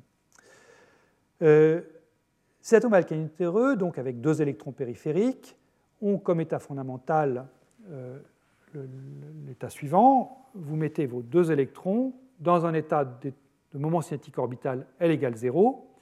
Et pour respecter le principe de Pauli, il faut donc que les, les fonctions d'onde de spin de ces deux électrons soient antisymétriques. Donc, c'est ce qu'on représente comme ça, c'est un état singulier de spin, un électron avec le spin pointant vers le haut, un état pointant vers le bas, et puis on antisymétrise euh, ça. Voilà. Le spin du noyau, bah, pour lithium 73, il vaut 5,5. Donc il y a 4 valeurs possibles, plus, 6 euh, valeurs possibles, pardon, euh, plus ou moins 5,5, plus ou moins 3,5, plus ou moins 1,5. Alors, comme j'ai affaire à, des fermions, mais que je peux choisir l'état de spin du noyau comme je veux, je peux avoir une collision dans l'onde S si je ne prends pas le même état de spin pour mes deux noyaux, mais je ne vais pas avoir de résonance de Fano-Feshbach. Parce que si je retrace tous mes potentiels ici pour mes différents états de spin, donc disons par exemple celui-ci, ce sera un état de spin, un noyau 1 dans l'état plus 5,5 et puis le noyau 2 dans l'état plus 3,5 par exemple. Donc je peux avoir des collisions dans l'onde S, puisque les particules peuvent être vues comme discernables, entre guillemets. Mais le problème, c'est que le potentiel d'interaction que je vais tracer pour cet état de spin-là du noyau est rigoureusement le même que le potentiel que je vais tracer pour un autre état de spin du noyau. Euh, le potentiel d'interaction entre deux atomes ne dépend pas du spin nucléaire. Donc ces différents atomes là, ces, différents potentiels ici ne sont pas couplés entre eux. Même si, quand j'arrive dans le potentiel qui est ici, j'ai un état lié dans le potentiel du haut, eh bien, je n'aurai pas de couplage de l'état du canal ouvert vers le canal fermé. Encore une fois, le, potentiel, les potentiels euh, interatomiques ne dépendent pas du spin du noyau. Donc, a priori, quand vous prenez des, des terreux comme ça, même si vous autorisez les collisions dans l'onde en prenant des états du, noyau qui ne sont pas les mêmes, eh bien, vous vous dites que vous n'allez pas avoir de résonance de Fano-Feshbach. Alors ça, c'est vrai si on se limite aux états électroniques fondamentaux. Mais euh, et al., donc en 2015, ont, proposé de, de s'affranchir de ça en faisant une collision entre deux atomes n'ayant pas le même état électronique, donc en prenant un état électronique excité. Alors, vous pourriez vous dire, ah ben, on va retomber sur le même problème que celui que j'ai mentionné tout à l'heure. Je vous ai dit que les, passer dans l'état électronique excité, ça fait plein de chauffage par émission spontanée. Alors, pour les alcalinotéreux, il y, a, une exception quand même à, ça, euh, c'est qu'ils ont des états excités qui sont extrêmement stables, enfin très très peu instables, euh, qui ont des durées de vie très longues. Et donc c'est ça qui permet d'utiliser ces états excités dans des collisions sans chauffer trop les atomes. Alors euh, je vous explique très brièvement de quoi il retourne, hein, au cas où vous ne l'auriez pas vu avant. Donc comment est-ce qu'on décrit un état excité d'un atome alcalinotéreux Très simplement? Donc ici, j'ai repris euh, l'état fondamental. Donc, cet état fondamental, je vous rappelle ce que c'est. Hein, c'est avec les deux électrons qui sont comme ça. Donc là, les deux électrons sont dans un état orbital L égale 0, et un état excité, qui lui pour le coup est très instable, c'est l'état que j'obtiens simplement en promouvant un des deux électrons dans un état de moment cinétique L égale 1, sans rien changer au spin. Alors, je reste donc sans rien changer au spin, ça, ça se lit ici. Le petit 1 qui est écrit ici me dit que l'état de spin est un état singulier. Euh, et donc là, je ne change rien au spin, donc je reste dans un état singulier. Mais je suis passé d'un état S, ici, donc un état L égale 0 pour mes deux électrons, à un état P, c'est le P qui est écrit ici, j'ai promu un électron dans l'état P. Et puis, faisant ça, eh bien, euh, si je regarde les valeurs du moment cinétique total, spin plus orbital, eh j'ai donc un moment cinétique de spin nul, je suis toujours en état singulier, j'ai un moment cinétique orbital, excusez-moi, L égale 1, donc si j'additionne 0 plus 1, bah, je trouve forcément 1. Donc le J, L plus S, vaut forcément 1. Et ça, c'est le 1 qui apparaît ici. Voilà, vous savez tout. Alors que ici, évidemment, j'additionnais 0 plus 0, donc j'avais 0. Donc ça, c'est une possibilité pour exciter, euh, pour faire un état électroniquement excité. Mais vous pouvez aussi construire des états excités ici, euh, où vous avez non seulement promu un électron dans l'état L égale 1, mais vous avez également fait basculer l'état de spin. C'est-à-dire vous avez fait basculer l'état de spin de l'état singulé à l'état triplet. C'est le 3 qui est apparu ici. Et faisant ça, tout en ayant promu donc, un électron dans un état euh, L égale 1, donc vous avez des états P qui sont ici, et si vous regardez le moment cinétique total, S donc plus euh, L, eh bien vous devez additionner donc cette fois-ci 1 qui correspond à l'état triplet plus 1 qui correspond à l'état P, et 1 plus 1 en physique quantique, ça fait 0, 1 ou 2 quand on parle de moment cinétique. Donc c'est le 0, 1 ou 2 que j'ai écrit ici en indice. Alors ça, ce sont des états qui ont des longues durées de vie, en particulier l'état triplet P0, qui cumule deux avantages. D'abord, c'est un état triplet, donc une désexcitation euh, depuis l'état triplet vers l'état singulé implique de faire basculer les spins des électrons. Donc ça, ça réduit fortement l'élément de matrice euh, que vous pourriez euh, écrire pour une désexcitation radiative. Et puis en plus, comme c'est un état J égale 0, moment cinétique total J égale 0, que vous essayez de faire décroître vers un autre état J égale 0, eh bien, toutes les transitions à un photon sont interdites à tous les ordres. Donc il faut invoquer d'autres transitions plus compliquées. Donc celui-là, il a vraiment euh, très peu de, voies de chances de se désexciter. Il finit toujours par se désexciter, mais il lui faut une vingtaine de secondes pour le faire, ce qui est infiniment long à l'échelle de, ces expériences qui nous intéressent ici. Donc c'est un état qui a une de vie très longue. Et on va pouvoir l'utiliser dans une collision. Donc on va faire une collision en prenant un atome dans l'état 1s0 ici, et puis un atome dans l'état triplet P0 là. Et puis on va prendre deux états possibles du spin nucléaire. Euh, vous verrez lesquels sont pris dans les expériences dans un instant. Mais pour l'instant, je note simplement une flèche vers le haut, une flèche vers le bas, comme ça, haut et bas. Et on va prendre comme canal ouvert pour cette collision G avec le spin vers le haut, spin nucléaire vers le haut. Alors attention, hein, la flèche vers le haut ici, maintenant, ce n'est pas l'électron, c'est le, le, noyau, le noyau que je parle. Donc ce n'est pas la même flèche que celle que j'avais dessinée ici. là, c'est le noyau vers le haut, E, noyau vers le bas que j'antisymétrise en rajoutant ça. Et ce canal ouvert, eh bien, lors de la collision, il va se coupler à d'autres canaux euh, possibles. En particulier, le canal fermé qui est intéressant, c'est un canal qui a presque la même énergie, mais pas tout à fait, qui est le canal G avec un spin vers le bas, E avec le spin vers le haut. Alors, ils n'ont pas exactement la même énergie parce que les facteurs de Landé pour G et pour E ne sont pas les mêmes. Euh, je ne rentre pas dans, les détails, c'est lié à, des, couplages à l'intérieur de, cet état euh, triplet P0 ici, entre les différents états triplet P, ici. Euh, donc, ils n'ont pas exactement le facteur de Landé, donc ils ne se comportent pas exactement de la même façon dans un champ magnétique. G spin haut, E spin bas, et G spin bas, E spin haut. Et donc, quand ils vont collisionner, ces états, eh bien, euh, ils vont, les canaux vont se coupler, et je vais pouvoir voir une, donc une possibilité de, résonance de Fano-Feshbach si j'ajuste bien avec mon champ magnétique l'énergie de l'état lié de, de cet état-là phi par rapport à l'état libre de cet état psi. Alors voilà à quoi ça, ça conduit. Donc ça, c'est une expérience qui a été faite à Munich dans le groupe de Simon Fölling et Emmanuel Bloch. Il y a également eu des, expériences faites dans le groupe de Florence. Vous avez ici un résultat qui a consisté à mesurer la longueur de diffusion par un taux de thermalisation. Donc j'ai déjà décrit plusieurs fois cette méthode. Hein. Ça consiste à prendre un gaz, le placer hors de l'équilibre thermodynamique et regarder le temps qu'il faut sous l'effet des collisions élastiques pour revenir à l'équilibre. Donc vous regardez ici un taux de thermalisation en fonction donc, du champ magnétique qui est le paramètre de contrôle qui va donc faire euh, bouger le canal ouvert par rapport au canal fermé que je viens de décrire. Et puis ici, vous avez la longueur de diffusion euh, également tracée en fonction du champ magnétique. Alors qu'est-ce que vous voyez? Eh bien, euh, déjà, vous voyez des points rouges et des points bleus. Les points rouges et les points bleus correspondent à deux canaux différents. Le point rouge correspond à avoir pris euh, le spin haut du noyau qui correspond à m égale 1,5 et le spin bas qui correspond à moins 1,5. Et les points bleus correspondent au spin haut qui correspond à plus 5,5 et le spin bas qui correspond à moins 5,5. Bon, les points sont les uns sur les autres, donc tout se passe bien. Ça veut dire qu'il y a bien euh, on comprend ce qui se passe, ce sont les mêmes potentiels qui interagissent, c'est simplement qu'on a, changé la, manière de faire, euh, de faire, les canaux couplés, mais les, potentiels restent les mêmes, donc c'est normal que les points rouges et les points bleus soient les uns sur les autres. Ce qu'on trouve, c'est que le taux de collision passe par un maximum ici, donc ce qui doit correspondre à une très grande longueur de diffusion, positive ou négative, et puis ensuite il décroît pour passer par un minimum ici, donc là il faut ça thermalise très peu, la longueur de diffusion doit être très très faible, et puis après ça revient vers une valeur asymptotique normale, entre guillemets.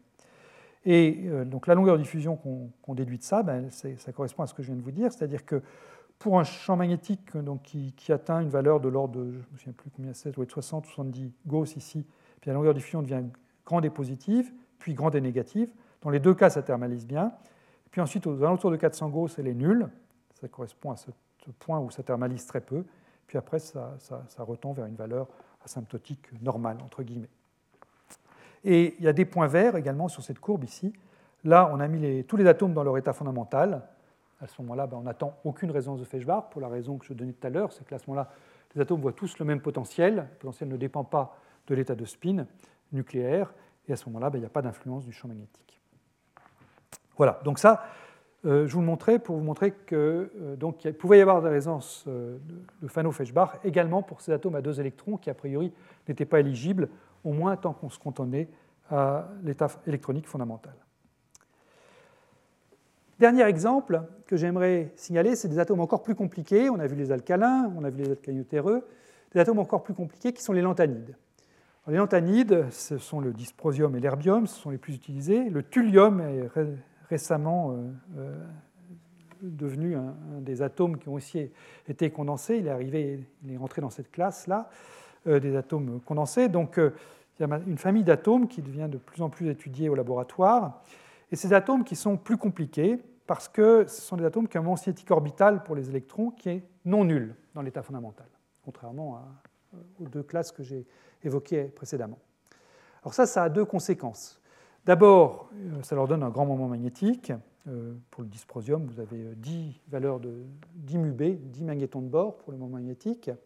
Donc ça va faire des forces d'interaction magnétique. Là, il n'est plus question de les négliger, les interactions magnétiques entre atomes.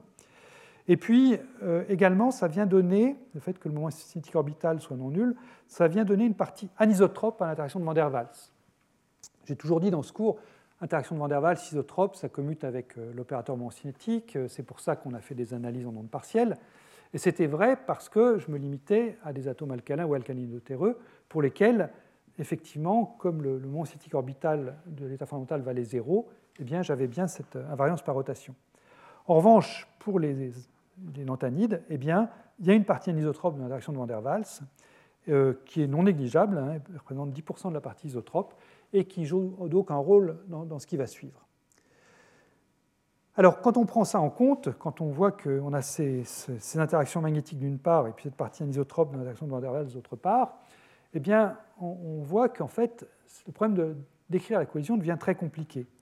Euh, il y a en fait, si vous faites le bilan, on en symétrisant ou antisymétrisant proprement les fonctions d'onde, eh bien, il y a J plus 1 au carré, courbe de potentiel à déterminer. Donc J plus 1 au carré, a priori, longueur de diffusion à déterminer, à comparer aux deux canaux singulets et triplets qu'on avait pour les alcalins. Donc vous voyez que c'est quand même beaucoup plus compliqué. Euh, si vous prenez le dysprosium, euh, vous avez J qui vaut 8 dans l'état fondamental, donc la somme du moment cinétique orbital plus spin vaut 8. Donc ça, ça fait 9 au carré, c'est-à-dire 81 canaux de diffusion indépendants à, considérer. Donc, euh, si vous voulez faire des expériences, caractériser complètement les collisions de l'atome dysprosium, vous devez faire 81 mesures de longueur de diffusion, pas évidemment une chose simple. Alors la, bonne chose qui vient de ça, c'est que du coup, vous pouvez voir plein de résonances de Fano-Feshbach euh, dans un intervalle donné de champ magnétique par rapport à, ce que vous voyez pour les alcalins. Alors là, je donne un exemple qui est, une expérience faite à Innsbruck dans le groupe de Francesca Ferlaino. Euh, c'était fait sur l'herbium. Et euh, donc là, le diagnostic, c'est un des diagnostics encore qu'on a vu ensemble l'autre fois, c'est simplement les paires d'atomes. Vous mettez ensemble une collection d'atomes, aussi dense que possible, vous les laissez pendant un certain temps dans un piège à un certain champ magnétique, et vous mesurez le nombre d'atomes restants. Et en fonction du champ magnétique, vous regardez quand est-ce qu'il se produit des pertes. Et eh bien là, donc, les chercheurs d'Innsbruck ont balayé un intervalle champ magnétique qui va de 0 ici jusqu'à 70 Gauss là, et sur ces 70 Gauss, donc, ils ont détecté 190 résonances, c'est-à-dire 190 valeurs de champ magnétique pour lesquelles il y avait une perte significative du nombre d'atomes. Hein. Une résonance de Feshbach, à chaque fois, c'est ce, signal d'atome qui plonge vers le bas à un certain champ magnétique. 190 résonances sur cet intervalle, c'est considérable. Hein. En moyenne, pour les alcalins, il y a moins d'une résonance sur un intervalle de, de, 70 Gauss. Pour le rubidium 87, il faut aller à 1000 Gauss pour trouver la première résonance significative. Et là, euh, vous balayez 70 Gauss et vous en avez 190. C'est vraiment remarquable. Et c'est une conséquence de ce que je vous ai dit tout à l'heure, tous ces canaux qui sont couplés les uns avec les autres. Alors qu'est-ce qu'on peut faire quand on a ce, type de diagramme-là? Eh bien, euh, une chose qui est, tentante à faire, c'est de faire des statistiques de niveau. il y en a tellement, euh, on ne va pas essayer de prévoir telle ou telle résonance en particulier, enfin pas, pour commencer, mais on va faire des statistiques. Et une statistique naturelle à faire, c'est de euh, regarder l'écart entre deux résonances successives. Euh, c'est ce qu'on note ici, P2S, donc c'est l'écart entre une résonance et puis celle qui vient immédiatement après, et que vous normalisez donc à l'écart moyen sur vos 70 Gauss. Et ce qu'on trouve, eh bien là il faut regarder les points bleus pour commencer, c'est les, résultats expérimentaux. On voit qu'il euh, y a peu de chances de trouver un écart égal à trois fois l'écart moyen, donc euh, ça c'est assez naturel, mais il y a aussi une décroissance aux petits écarts ici. Vous voyez, ça commence par, la fonction commence par croître et puis elle redécroît ici. C'est-à-dire que ce qu'on trouve, c'est que les résonances se repoussent. C'est peu probable de trouver deux résonances très proches l'une de l'autre. en tout cas, c'est moins probable que si les résonances étaient réparties uniformément.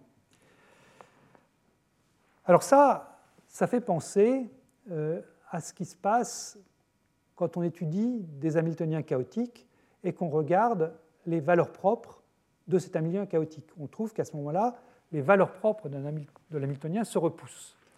Donc vous prenez un, système, qui est un système donc décrit par l'Hamiltonien qui a du chaos, euh, et puis vous regardez toutes les valeurs propres, vous faites un spectre, enfin vous regardez le spectre, vous faites donc une étude statistique de, ce spectre, et vous tracez donc la, loi P2S, cette fois-ci pas pour des résonances de Feshbach, pour les, valeurs propres de cet Hamiltonien, et vous regardez comment se comportent les valeurs propres. Et ce qu'on trouve, c'est que quand vous avez affaire à un Hamiltonien chaotique, eh bien c'est très peu probable de trouver deux valeurs propres, deux énergies proches l'une de l'autre, il y a une répulsion, euh, alors que si vous prenez un Hamiltonien régulier, par exemple une somme d'oscillateurs harmoniques de fréquences oméga 1, oméga 2, oméga n euh, différentes, et vous regardez le spectre, donc une, vous superposez plein de n plus 1,5 de h bar oméga avec différents oméga, bien là vous avez donc plein, plein de, niveaux partout, mais ces niveaux sont indépendants les uns des autres, et si vous regardez le nombre de niveaux sur un intervalle donné, eh bien ça suit une loi de Poisson, simplement, correspond à des événements indépendants, et si vous regardez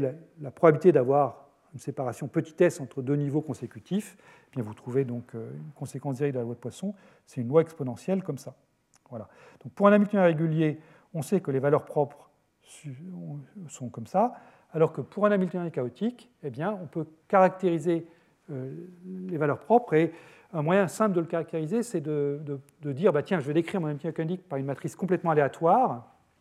par exemple, je vais mettre comme coefficient cette matrice aléatoire des, des, gaussiennes tirées au sort, enfin des, une loi gaussienne tirée au sort pour chacun des coefficients, tout en respectant bien sûr euh, l'hermiticité de l'hamiltonien. Et, et, si par exemple vous prenez des, coefficients réels, donc une matrice symétrique, eh bien la loi qu'on prédit, c'est la loi de Wigner-Dyson, qui est une loi en S fois exponentielle moins S carré fois un coefficient. Et c'est d'ailleurs la loi qui est tracée ici en gris, en pointillé. Alors, pourquoi est-ce qu'on parle d'Hamiltonien chaotique brusquement alors que là on regardait des, statistiques de, de, résonance? Pourquoi est-ce qu'il y a un lien entre. Pourquoi est-ce qu'on pense qu'il peut y avoir un lien entre un Hamiltonien chaotique et un spectre de résonance Eh bien ce lien il est représenté sur ce diagramme-ci. Ce diagramme-ci, ça représente en gris et noir ici, donc un calcul théorique fait dans des modèles avec, en essayant de, représenter le mieux possible ce qui se passe pour le, dysprosium. Ça représente donc la, longueur de diffusion petit a s euh, euh, en fonction d'un champ magnétique. Donc ce que vous voyez ici, c'est des résonances un peu similaires à celles que vous avez vues dans le, cas expérimental ici. Donc à chaque fois que ça s'annule, ici, vous avez une, une résonance AS qui se produit. Et puis en dessous, ce qui est dessiné, ce sont les étaliers de l'hamiltonien pour ces mêmes valeurs de champ magnétique. Donc si vous prenez pour tracer une ligne verticale ici, par exemple la ligne à 54 là, bien, vous voyez, vous allez voir ici un étalier, un autre étalier, un autre étalier, un autre, un autre ici. Et ce que vous voyez, c'est que quand vous balayez le champ magnétique, eh bien, les étaliers ils balayent là tous à peu près avec la même pente ici. Et puis évidemment, ça c'est le théorème de Levinson qu'on a vu ensemble, à chaque fois qu'un étalier ici disparaît dans le continuum, eh bien, vous avez une résonance qui se produit. C'est une résonance de Fano-Feshbach. On avait vu ensemble qu'à chaque fois qu'il y avait un étalier qui apparaissait ou qui disparaissait, effectivement, donc la diffusion devenait plus ou moins l'infini. Et ce qui est intéressant, eh c'est que cette pente-là est à peu près la même pour tout le monde. Donc, on comprend que regardez le spectre, enfin pas le spectre, regardez la, forme de la répartition ici, des résonances ici, ou alors le spectre là, c'est-à-dire se promener sur une ligne horizontale ou se promener sur une ligne verticale, via un simple théorème de Thalès, eh c'est à peu près la même chose. Et donc quand vous regardez ce qui se passe pour la distribution des résonances de diffusion ici, eh bien ça revient à peu de choses près à regarder ce qui se passe pour les valeurs propres de l'Hamiltonien ici à champ magnétique fixé. Encore une fois, c'est le théorème de Thalès qui vous permet de, de relier l'un à l'autre. Donc, cette chose-là, que vous voyez expérimentalement, eh c'est pertinent pour répondre à la question est-ce que l'hamiltonien d'un atome de dysprosium ou de derbium plongé dans un champ magnétique fixé ici est chaotique ou non? Et la réponse, eh c'est euh, moitié-moitié. C'est-à-dire que c'est sûrement pas régulier. Euh, la preuve, c'est que les valeurs propres se repoussent, alors que si on avait affaire à un Hamiltonien régulier, eh bien, on aurait attendu cette courbe-ci, hein, la loi correspondant à une loi de Poisson. Donc, il y a une certaine répulsion des valeurs propres, donc il y a une partie non régulière dans l'Hamiltonien, mais par ailleurs, ce n'est pas complètement chaotique, dans la mesure où on ne retrouve pas la loi de Wigner-Dyson qu'on aurait attendue pour un Hamiltonien purement chaotique qui est là. La répulsion est moins forte que pour un Hamiltonien complètement chaotique. Alors pour les spécialistes, euh, il y a des moyens d'interpoler entre, entre loi de Poisson et puis loi de Wigner-Dyson, qui est en particulier proposé par Brody. Donc il y a un paramètre de Brody qui permet d'interpoler entre les deux, les deux cas limites. Euh, le paramètre de Brody ici vaut à peu près 0,5, sachant que s'il valait 0, ce serait complètement régulier, et s'il valait 1, ce serait complètement chaotique. Et bien là, le paramètre de Brody vaut 0,5, donc on est vraiment entre les, entre les deux. Voilà. Et je dirais, euh, au moins la conclusion de, 2015 de l'article, c'est que c'est vraiment encore un champ d'étude. Hein. C'est-à-dire qu'on n'est pas encore, euh, on ne sait pas s'il y a des moyens de rendre ça complètement chaotique ou pas. Euh, ça mérite encore d'être un peu plus étudié. Donc je vais m'arrêter là. Une dernière diapositive pour faire un très court bilan de, de ce qu'on a vu ensemble dans cette série de six cours. ce que j'ai essayé de faire, c'est de vous présenter un panorama de la physique quantique à deux corps dans cette série de six cours, à deux corps et à très basse température, en privilégiant à chaque fois ce qui se passait donc euh, dans l'onde S. Euh, du fait qu'on était dans l'onde S à basse température, on a vu que la physique qu'on explorait était dominée par le comportement à grande distance, qui, pour nos atomes, était donc un potentiel de Van der Waals. Et ça, ça nous a permis donc de voir ce lien étroit qui existait entre physique et chimie, pour le dire vite. Physique, c'est la collision entre atomes, collision élastique comment est-ce que l'atome s'approche puis s'éloigne l'un de l'autre? La chimie, c'est comment est-ce qu'ils forment des étaliers pour former des dimères. Eh bien, on a vu comment l'interaction de Van der Waals pour le problème à corps conduisait à cette universalité qui permettait de mettre tous les atomes euh, connus, simples, sur, euh, ce, diagramme universel. Et puis, ce qu'on a vu dans les deux derniers cours, c'est qu'on pouvait, au-delà de simplement prendre euh, ce, que la nature nous fournissait comme paramètre de collision, on pouvait également manipuler les interactions grâce aux résonances de Fano-Feshbach, manipuler les interactions à deux corps. Alors, je me suis limité, comme je le dis euh, dans ce cours, au problème à deux corps, et il y a des prolongements naturels à tout ce que j'ai dit euh, qui sont de deux natures. D'une part, on peut aller regarder ce qui se passe à trois ou quatre corps, maintenant qu'on dispose de ces résonances de diffusion, et c'est tout ce qui est lié au problème d'Efimov. Euh, et puis on peut par ailleurs regarder comment est-ce que ces résultats sur le problème à deux corps, cette universalité à deux corps, se transpose sur le problème à beaucoup de corps, à n corps, et ça c'est toute la théorie du contact.